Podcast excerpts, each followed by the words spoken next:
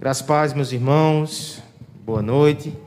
Hoje nós estaremos oferecendo, através do departamento infantil, apoio para as crianças até 7 anos. Então, as famílias que desejam fazer uso desse recurso podem sair discretamente. Tia Suan já está lá na salinha que ela, que ela preparou esse momento com as crianças, certo?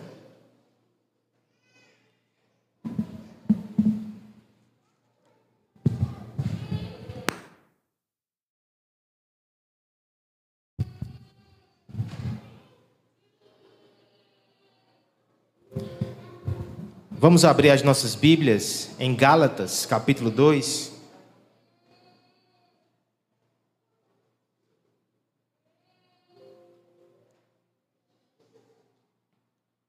Gálatas, Gálatas capítulo 2, a partir do verso 17, nós terminaremos hoje o segundo capítulo dessa epístola que tem sido tão abençoada para os nossos corações.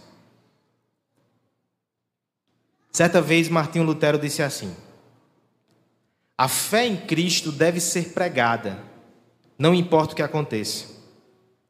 Prefiro ouvir falar de mim, que eu prego de modo demasiadamente doce, do que deixar de pregar a fé em Cristo. Perceba que por trás desse enunciado há um ataque feito, não somente ao nosso irmão Lutero, mas a pregação do Evangelho, a pregação de Cristo, como se fosse algo doce demais. E como algo doce vai produzir algum tipo de prazer sensorial, degustativo, mas não vai dar substância. Tem gente que pensa assim. Talvez você pense assim. Falar sobre graça, falar sobre Cristo, falar sobre Evangelho, adocica a alma, mas substância mesmo se você pensa assim, eu convido que você leia comigo o texto e veja o que o apóstolo Paulo tem a nos dizer nessa noite. Não é muito diferente daquilo que Lutero disse, não. Mas se, procurando ser justificado em Cristo, fomos nós também achados pecadores, dá-se-á o caso de ser Cristo ministro do pecado? Certo que não. Porque se torna edificar aquilo que destruí, a mim mesmo me constituo por transgressor. Porque eu, mediante a própria lei, morri para a lei, a fim de viver para Deus, estou crucificado com Cristo. Logo, já não sou eu que vive, mas Cristo vive em mim. E esse viver que agora tenho na carne, vivo pela fé no Filho de Deus, que me amou e a si mesmo se entregou por mim. Não anulo a graça de Deus Pois se a justiça é mediante a lei, segue-se que Cristo morreu em vão. Vamos orar pedindo para que Deus fale conosco nessa, no... nessa noite já, né? Pai bendito, nós te agradecemos, Senhor, pelo privilégio de estarmos reunidos para te cultuar. Te agradecemos porque foi maravilhoso tudo que já pudemos presenciar e participar nessa noite como povo teu. Mas te pedimos uma bênção especial. Senhor, fala conosco. Fala conosco, nós precisamos ouvir a tua voz e sabemos que o Senhor o faz pela tua escritura, Senhor. Comunica Cristo, comunica graça, comunica evangelho aos nossos corações, para nossa alegria, para tua glória, para nossa santificação, fortalecimento no Senhor. No nome de Jesus. Amém. Entre os anos de 380 e 390, pouco tempo atrás, um homem chamado Pelágio, um monge britânico, reuniu em torno de si um grupo de pessoas muito zelosas naquilo que ele chamou de elite da virtude, pessoas virtuosas. Com aquele grupo, ele passou a defender uma doutrina de santificação muito vigorosa. Mas ele pesou a mão tanto nisso que ele chegava a exortar os seus discípulos e os seus seguidores, dizendo que o homem, pelo seu próprio esforço, ele pode ter uma vida santa, ao ponto que ele chegou a negar o pecado original de Adão, como se só está todo mundo zerado. Quem quiser ser bom, quem quiser ser justo, quem quiser ser santo, se esforce porque você pode. Sozinho você pode, se esforce. Um teólogo chamado Agostinho de Hipona, bateu frontemente com esse homem, bateu de frente, porque entendia que aquele homem negava a graça de Deus. Posteriormente, Pelágio e seus seguidores foram condenados no concílio de Éfeso como hereges, porque de fato negavam a graça de Deus. Mas por trás desse fato histórico, por trás dessa posição tão controversa, por trás até dessa heresia, houve um homem que se preocupava com santidade. Em uma das suas visitas a Roma, o monge Pelágio se escandalizou, porque ele disse que havia muita imoralidade Naquela cidade que era a sede da igreja católica apostólica romana, aquilo era inadmissível. Então ele pensou: tem alguma coisa errada com a pregação. Precisamos de uma pregação mais dura, mais enérgica, que coloca responsabilidade nas costas dos homens. Falar sobre graça. Talvez esteja deixando as pessoas muito relaxadas. Eu não digo que o diagnóstico desse homem foi totalmente errado. Ele viu o pecado, ele se incomodou. Mas esse é um daqueles casos que não são tão raros que o remédio é pior até do que a doença. Isso ainda acontece hoje. Quantos e quantos ministérios de santidade, quantas e quantas talvez páginas de Instagram, no afã de produzir mais santidade, acabam negando aspectos importantes do Evangelho acabam fazendo um arremedo de religiosidade cheios de usos e costumes. Acabam provocando muito barulho, muito esforço, mas pouca santidade de verdade. Porque tem um problema que atinge Pelágio, que atinge esses homens e que às vezes nos atinge. Muitas vezes nós dissociamos a pregação doce do Evangelho de Cristo com os imperativos de santidade da palavra de Deus. Às vezes nos posicionamos como se estivesse numa bifurcação, ou um ou outro. Ou se fala de graça, ou se fala de lei. Ou se fala daquilo que Cristo fez, ou se faz daquilo que nós devemos fazer. Só que essa divisão é arbitrária, é falsa, é enganosa, é herética. Não está na Bíblia. O doce evangelho de Jesus Cristo. Ele produz santificação ele produz sim uma vida santa. Veremos exatamente isso nesse texto. Talvez você se pergunte como é que Paulo chegou nesse assunto. Porque lembre o que aconteceu na semana passada. Ele está terminando o segundo capítulo falando do seu relato testemunhal, pessoal, é o seu primeiro argumento. Capítulo 1 e 2 de Gálatas, Paulo defende o evangelho a partir do seu relato, da sua vivência, da sua experiência. Mas dos versos 17 a 21 parece que ele começa a argumentar mais teologicamente, já não é mais a sua experiência. Porque ele foi parar nesse assunto dessa forma. Porque ele fez uma transição de estilo de argumento que até tem muito mais a ver com o capítulo 3, que nós veremos em breve. A parte mais teológica. Na verdade, tem uma razão muito interessante, é como se um assunto puxasse o outro. Semana passada nós vimos sobre as incoerências do evangelho e um Paulo que confronta Pedro. No fim desse relato, ele, peraí, eu vou aproveitar essa oportunidade para responder mais uma das acusações que são levantadas contra o meu evangelho. Eu confrontei Pedro com o evangelho. E o evangelho confronta-se as pessoas. É falsa a acusação que estão fazendo, dizendo que essa mensagem da salvação totalmente pela graça deixa as pessoas relaxadas, lenientes, as faz ficar mais acomodadas e frágeis diante da luta contra o pecado, isso não procede. Foi esse evangelho que nos fez confrontar o apóstolo Paulo, e esse evangelho confronta cada um de nós. Esse evangelho santifica, é isso que Paulo está argumentando aqui. É interessante que um pregador do passado chamado Martin Lloyd Jones dizia que esse é exatamente o teste do evangelho. Quer saber se você está pregando o evangelho de verdade? As pessoas vão dizer: é só isso. Assim é bom demais. As pessoas vão viver do jeito que querem. Se você está fazendo isso, você está comunicando de fato o que é o Evangelho, porque ele produz essa incompreensão muitas vezes nas pessoas. Só que Paulo vai mostrar que o Evangelho que nos diz que Cristo fez tudo para a nossa salvação, que a salvação é pela graça, ele contém em si motivações fortíssimas para uma vida santa. Veremos três delas aqui nesses versos. Primeiro motivo para a santidade que vem do Evangelho, do verso 17 ao 18, é o ministério de Cristo. O segundo motivo para a santidade que vem do Evangelho são os versos 19 e 20, é a união com Cristo. E por fim, o verso 21 vai nos mostrar o terceiro motivo para ser santo que vem do Evangelho: é a eficiência de Cristo. Ministério de Cristo, união com Cristo, eficiência de Cristo. Vamos então ao primeiro motivo para uma vida santa que flui do Evangelho, ministério de Cristo. Eu peço que a igreja me ajude com a leitura dos versos 17 e 18. Valendo, irmãos? Mas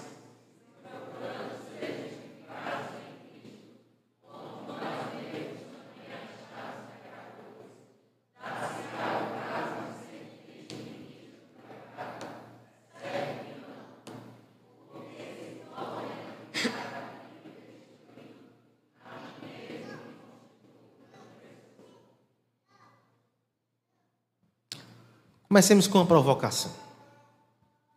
Por que na igreja presbiteriana do Jardim nós não criamos um ministério de santidade? Não é algo importante na vida da igreja? Por que a gente não tem um ministério de santidade? Talvez porque esse ministério fosse abrangente demais. Santidade envolve família, casamento, trabalho, vida na igreja. Envolve muita coisa, né? Não dá para fazer um departamento só disso. Talvez a ideia seja: isso é muito universal, todo cristão precisa ser santo, então como é que um grupo na igreja vai trabalhar nisso como se o resto do grupo não, não, não pudesse participar? Não faz sentido. Talvez pudéssemos dizer: toda pregação, todo ensino é um ministério de santidade. Mas eu iria mais fundo e diria: a grande questão é que santidade não é uma coisa que a igreja produz por si. Nosso breve catecismo, de forma providencial, na pergunta que está no boletim, veja que foi na semana, viu? Semana após semana a gente vem acompanhando as perguntas. Caiu justamente na de hoje, o que é santificação? Confira no boletim depois. O texto começa dizendo assim, com muita perícia teológica: santificação é a obra da livre graça de Deus. Começa com Deus. É primariamente um ato de Deus. E o agente da santificação, antes de tudo, é o próprio Jesus, é o ministério dele. Mas veja, Paulo começa dizendo algo um pouco diferente disso, certo? Eu estou logo lhe vacinando, porque nós vamos encarar aqui um argumento difícil do apóstolo. É um argumento ao absurdo, é uma técnica, né? Ele vai pegar um argumento tão chocante que ele vai desarmar os seus, os seus adversários. O que é que ele diz no verso 19? Mas se, procurando ser justificado em Cristo, Fomos nós mesmos também achados pecadores. Dá-se ao caso de Cristo ser ministro do pecado. Qual a hipótese que Paulo está levantando? Depois de defender mais uma vez a justificação pela fé, ele vai dizer: Mas. Imagine que nosso meio tem alguém que está seguindo esse caminho, está professando que crê em Cristo e por isso é justo, por isso está salvo, mas é pego em um pecado alarmante e terrível. Será que Cristo então foi ministro de pecado? O argumento dele, entrando um pouco mais, é o seguinte: as pessoas, quando viviam sobre a sombra da lei, na religião de obras, talvez elas se esforçassem mais para evitar escândalos e pecados, porque pensavam que daquilo dependia a sua salvação. Mas de repente, agora que estão em Cristo, elas relaxam e são pegas em pecado. Quer dizer que foi Cristo que fez elas pecarem? Antes do Evangelho, antes dessa salvação pela fé, as pessoas eram mais rigorosas, zelosas, atentas. Agora relaxaram. Então é Cristo que está fazendo as pessoas pecarem. Irmãos, essa conclusão está por detrás de todas as vezes que nós temos incômodo, e a gente tem ainda, com o tipo de pregação que anuncia graça, salvação imerecida, independente de obras. Há uma parte do nosso coração que ainda resiste, e como que diz, se as pessoas ouvirem isso e entenderem da forma errada, elas irão pecar mais, elas não querão, não vão querer se santificar, elas vão se entregar ao pecado. E quando nós assentimos com essa argumentação, nós estamos chegando a essa mesma conclusão aqui. A culpa então é de Cristo. É Cristo que faz as pessoas pecarem. Veja que Paulo ele trisca nesse argumento só para expor as suas consequências, mas ele logo diz: claro que não. Claro que não. Na verdade, irmãos, isso é o extremo oposto do ministério de Cristo. Cristo não é ministro do pecado, Cristo é ministro da santidade e da salvação. Foi isso que ele veio fazer no mundo. Nós estávamos mergulhados nas trevas da corrupção. Nós estávamos enganados, afundados, escravizados pelo erro, pelo pecado, pela depravação, pela corrupção moral. Cristo veio para nos resgatar de volta para Deus. Cristo veio para nos purificar. Cristo veio para nos salvar. Esse é o ministério dele, é um ministério de salvação e santificação. Efésios 5, falando até sobre o papel do marido, vai dizer que a gente tem que ser como Cristo, que amou a sua igreja, se entregou por ela para purificá-la e para apresentá-la limpa e santa. O que Cristo está fazendo todos os dias, o que Cristo começou a fazer na cruz do Calvário e o que Cristo vai fazer até o fim das nossas vidas é nos purificar, nos santificar. Ele trabalha por isso até hoje. O verso 18 vai dizer: Se torna a edificar aquilo que destruía a mim mesmo e constituo transgressor. Se eu construo de novo aquilo que Cristo destruiu, o transgressor sou eu, não é ele. A culpa não é da pregação do Evangelho, a culpa não é da obra de Cristo, a culpa não é do anúncio da livre graça de Deus. A culpa é minha quando eu peco e envergonho o Evangelho e sou incoerente com ele. A culpa é minha, não é de Cristo. Na verdade, se nós considerarmos o ministério de Cristo, nós teremos uma forte inclinação a viver uma vida santa. Foi para isso que ele veio. Imagina a seguinte situação: Letícia está lá limpando a casa com o seu mop, né, fazendo aquele barulho que eu creio que o vizinho gosta muito de baixo, né, no apartamento. E de repente ela deixa aqueles instrumentos ali de limpeza um pouco na sala e vai fazer outra coisa. E Aslan nem você mesmo. Talvez na intenção de ajudá-la, ele pega aquele mop, ele derruba a água, ele pega a vassoura e sai fazendo uma bagunça. Certamente, aquele não era o alvo de Letícia, e ela terá emoções fortes quando ela presenciar essa cena. Certamente, aqueles instrumentos ali não eram para isso, era justamente o contrário, não era para bagunçar, era para limpar. O problema todo foi o uso errado. Assim sendo, Fazendo um paralelo, também funciona com o Evangelho. O propósito de Cristo é nos purificar, é limpar, é tirar a bagunça, é tirar a sujeira. O instrumento do Evangelho e da pregação é, é adequado para isso, mas nós é que muitas vezes atrapalhamos. Nós é que muitas vezes usamos isso, sim, para relaxar, para pecar, para andar na contramão daquilo que Deus intenta para as nossas vidas através de Cristo. Mas o problema não está no Evangelho. O problema não está em Cristo. O problema está em mim. O problema está em você. E a solução não é renegar o Evangelho, não é procurar outras ferramentas, não é comprar ferramentas novas, porque não há outra. Só quem purifica e limpa é Cristo. Nós devemos considerar o seu ministério e consertar a nossa conduta. Veja o que Cristo fez por nós.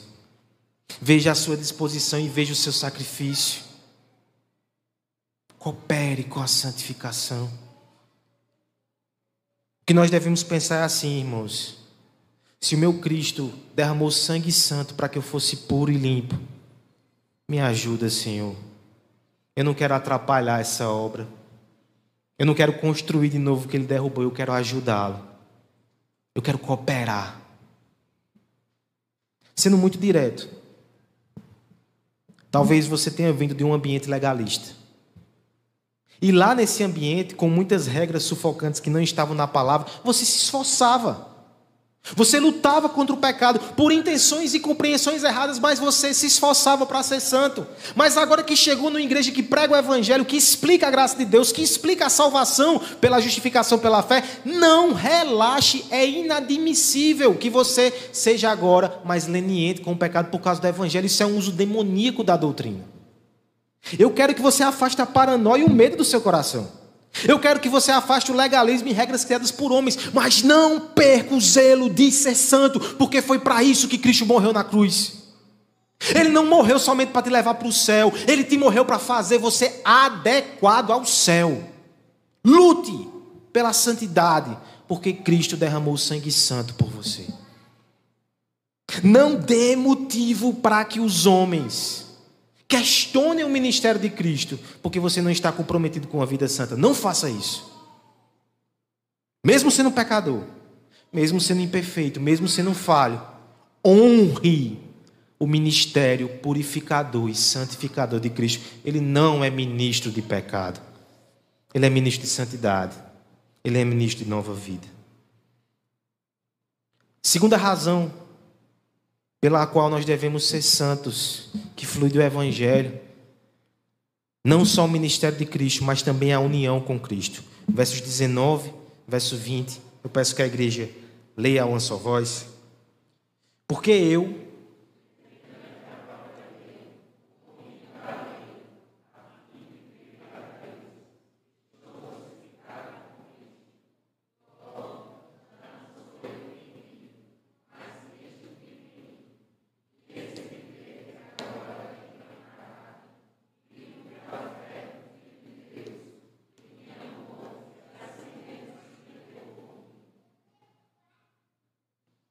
Um dos nossos problemas em relação à justificação e santificação é porque às vezes nós temos uma compreensão errada do que é justificação.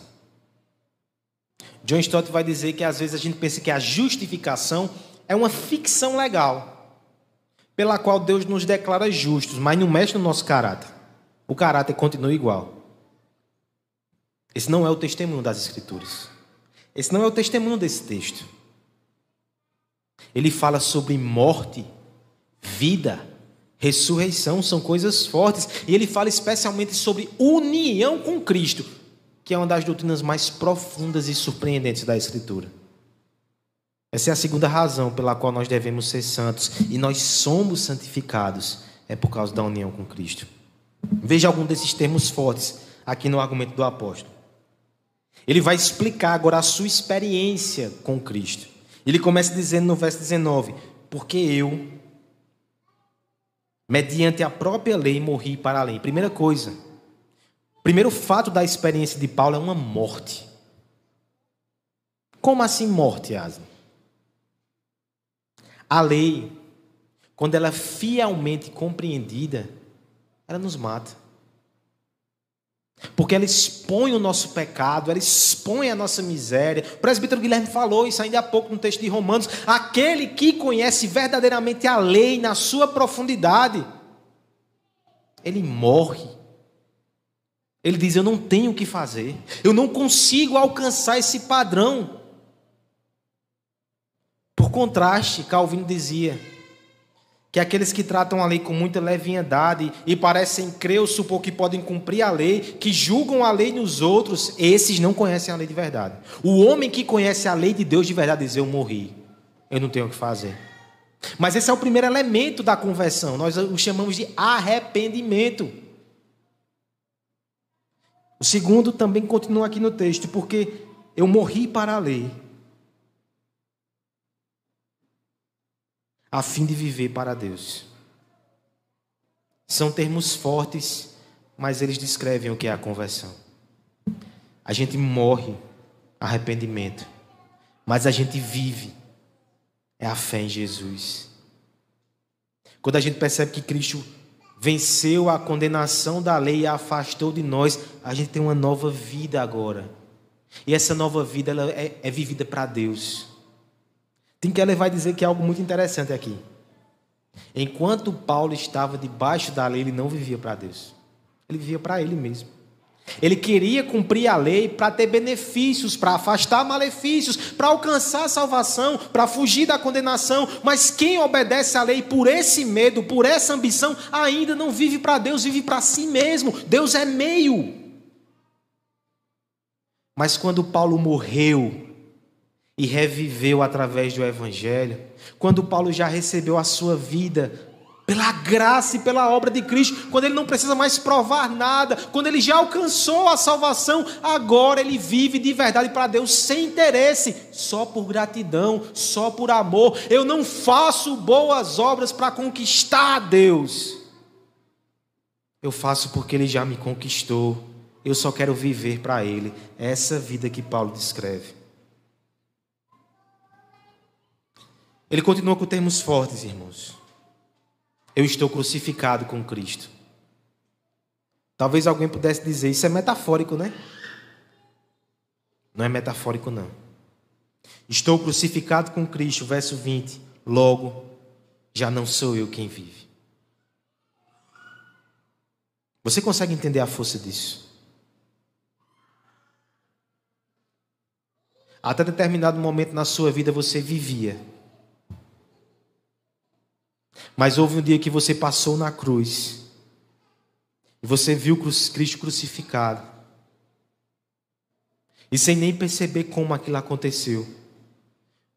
Você deixou a sua vida naquela cruz com Jesus. E agora, quando você sai do Calvário, é uma nova pessoa. Já não vivo mais eu, mas Cristo vive em mim.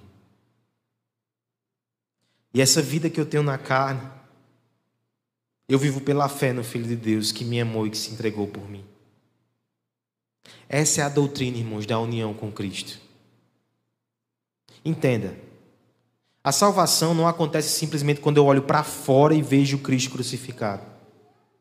A salvação acontece quando eu entendo isso, mas eu entendo que eu também fui crucificado com Cristo, eu também morri para mim mesmo, eu também morri para o mundo, eu também morri para o pecado, eu também morri para as promessas vazias que são feitas a mim, e agora eu só vivo para Ele. A nova vida que eu recebi é uma nova vida vivida em Cristo.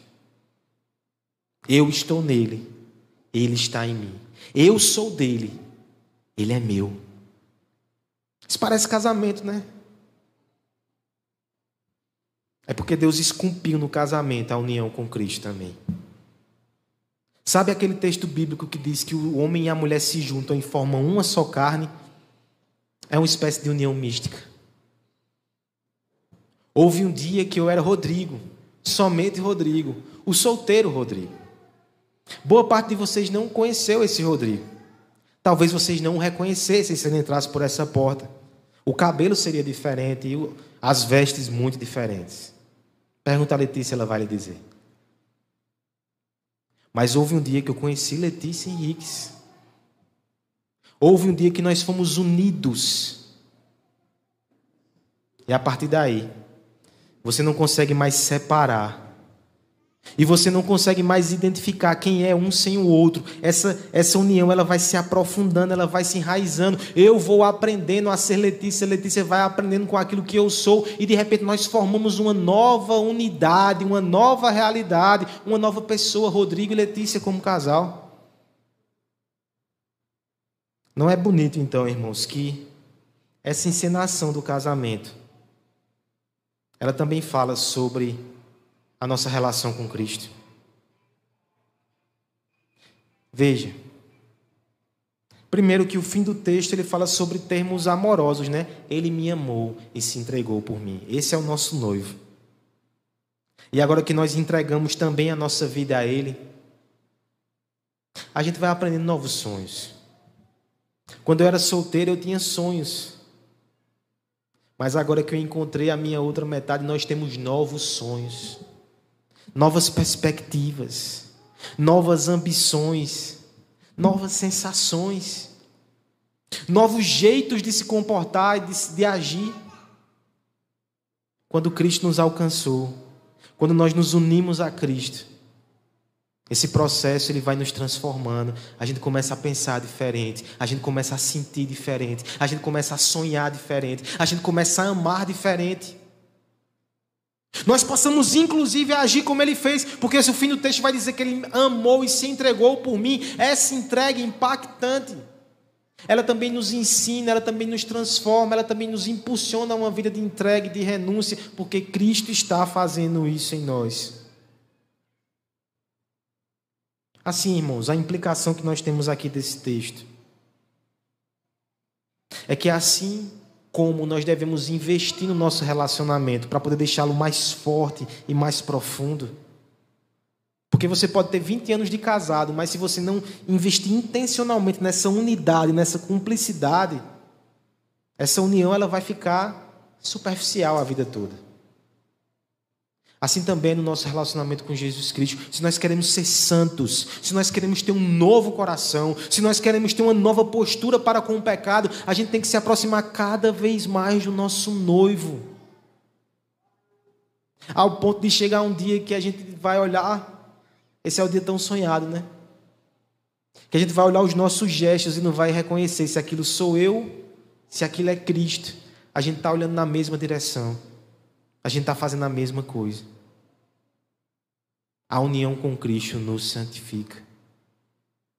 Saiba que o seu noivo está com você. Ele é santificador. Imagine aquelas situações, os casados também, talvez vão entender que você está sem a presença da pessoa amada. E você pensa, nossa, se ele tivesse aqui, ele ia resolver isso. Se ela tivesse aqui, como é que ela ia agir nessa situação? Cristo é o noivo que sempre está conosco. E ele resolve. E ele nos ajuda. Apenas entenda quão essencial é que você esteja cada vez mais unido e cheio de Jesus Cristo, para que você possa ter uma vida santa. Que Cristo viva em você. Que você morra, para que você viva nele. O Evangelho nos santifica pelo ministério de Cristo pela união com Cristo e, por fim, pela eficiência de Cristo. Só o verso 21 para nós concluirmos a exposição. Eu peço que os irmãos leiam a um só voz. Não anulo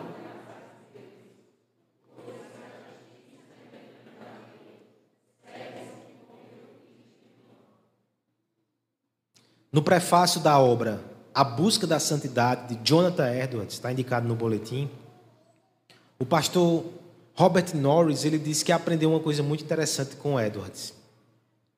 Ele diz assim que ser cristão exige uma mudança de atitude, não apenas com relação ao nosso pecado, mas também com relação à nossa justiça. Como assim? Ele explica melhor. Ele vai dizer que o cristão ele precisa se arrepender dos seus pecados, mas ele precisa também se arrepender da sua justiça. A nossa justiça, ela também ofende a Deus. Toda justiça sem Cristo é também pecado. O texto ele fala sobre isso no final.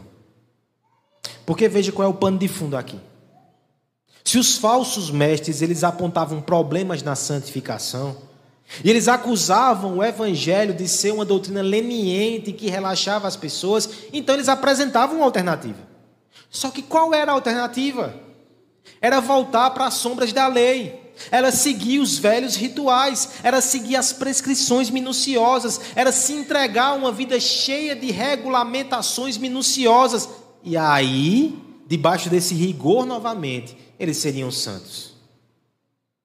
Mas veja que Paulo, no fim, ele vai negar isso com muita veemência.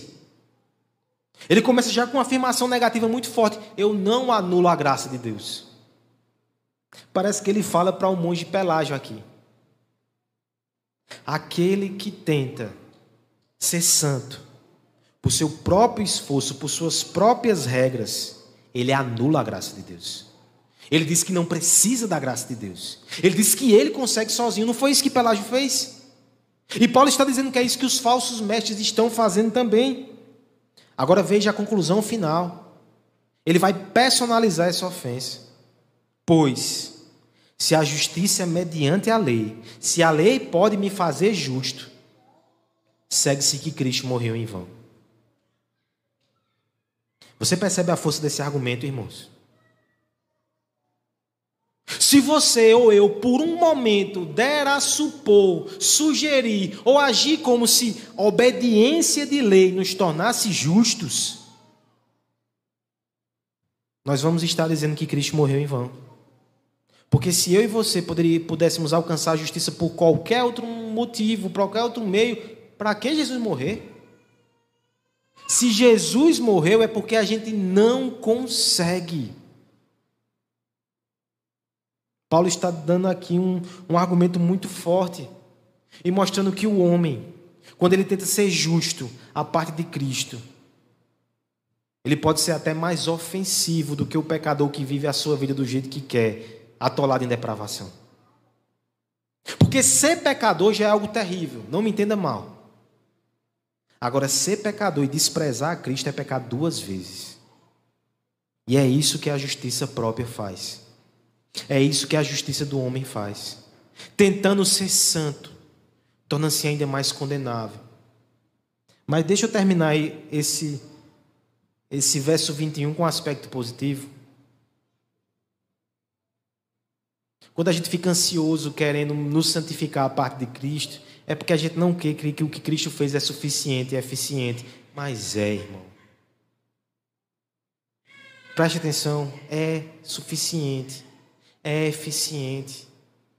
Você não precisa de novas estratégias, você não precisa de novas regras, você não precisa de algum ritual diferente, você só precisa dele, porque é aquele que teve poder suficiente para derrotar o um inferno, o diabo, para derrotar o mundo e o pecado, ele também tem justiça suficiente para vencer as suas injustiças. O seu sangue é tão puro, é tão santo, é tão poderoso que pode limpar todas as suas manchas de iniquidade.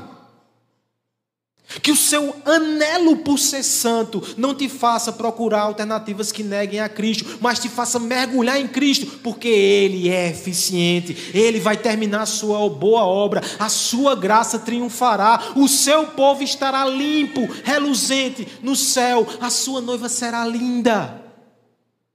A sua noiva será linda. Confie em Jesus Cristo e apegue-se ao seu Evangelho, Ele é eficiente. Eu me lembro aqui de uma ilustração de Paul Washer, um dos seus sermões da consciência cristã. Ele lembrava que quando ele era pequeno, algumas vezes ele brincava lá na fazenda e ficava limpinho. E sua mãe pedia que ele entrasse para dentro de casa e que ele tomasse um banho para poder dormir limpo e cheiroso. Ele ia para o banheiro, ele lavava somente os pés e penteava o cabelo. Dizia: Mãe, estou limpo. A mãe o pegava pelos cabelos penteados, o colocava debaixo do chuveiro e esfregava. Nas palavras do próprio Paul ele saía reluzente como o de Deus, uma luz branca que iluminava todo o ambiente. E ele dizia assim: se a minha mãe tinha poder e força para me deixar limpo, será que Deus não tem? Será que o sangue de Cristo não é suficiente para nos purificar? Eu tenho uma palavra para você nessa noite. Confie em Cristo. Entenda que o que você mais precisa é ter mais dele no seu coração, na sua alma na sua vida. Entenda que você precisa se apropriar cada vez mais da obra da cruz e da obra do Calvário. Você precisa ter o coração inflamado por esse amor que se entregou por você. Você precisa entender cada vez mais o seu ministério. Você precisa entender a união com Cristo. E você precisa confiar nessa eficiência. Tudo o que você precisa é Cristo para ser santo. Porque todos os outros atalhos são enganosos e frustrantes. Mas você me, talvez me diga, pastor, eu tenho Cristo, mas eu continuo perdendo para o pecado. Eu quero outra saída, eu quero outra solução. Nós precisamos entender que a obra de Cristo, ela não é obra de um dia. Ela não é obra de um mês. Ela é uma obra de uma vida toda. Não se aparte do Evangelho. Não anule a graça de Deus como se isso fosse possível. Não volte à sombra da lei. Permaneça confiando em Jesus. Curve-se aos pés dele. Clame por sua ajuda. Encharque a sua alma com o seu precioso evangelho. É isso que você tem que fazer. Esse é o caminho. Essa é a saída. Essa é a solução. Não eu, mas Cristo. Vamos orar. Vamos pedir para que o Senhor nos ajude então a ter esse evangelho na nossa alma para nossa santificação. E logo depois a equipe de música vai cantar uma canção. Pai bendito, nós te adoramos e nós te louvamos, Senhor. Nós te louvamos porque a obra de Cristo, ela é maravilhosa e nós precisamos nos apropriar dela para que sejamos santificados, Pai. Nos ajuda a viver para ti, Senhor. Nos ajuda a vencer os nossos pecados. Nos ajuda a parecer mais com esse Jesus. Nos dá mais de Cristo. Nos faz mais parecidos com Cristo. Que os nossos olhos estejam só nele e não no pecado, tampouco nos atalhos de justiça própria, Senhor. Nos faz confiar no Evangelho e na graça de Deus cada vez mais, no nome de Jesus. Amém.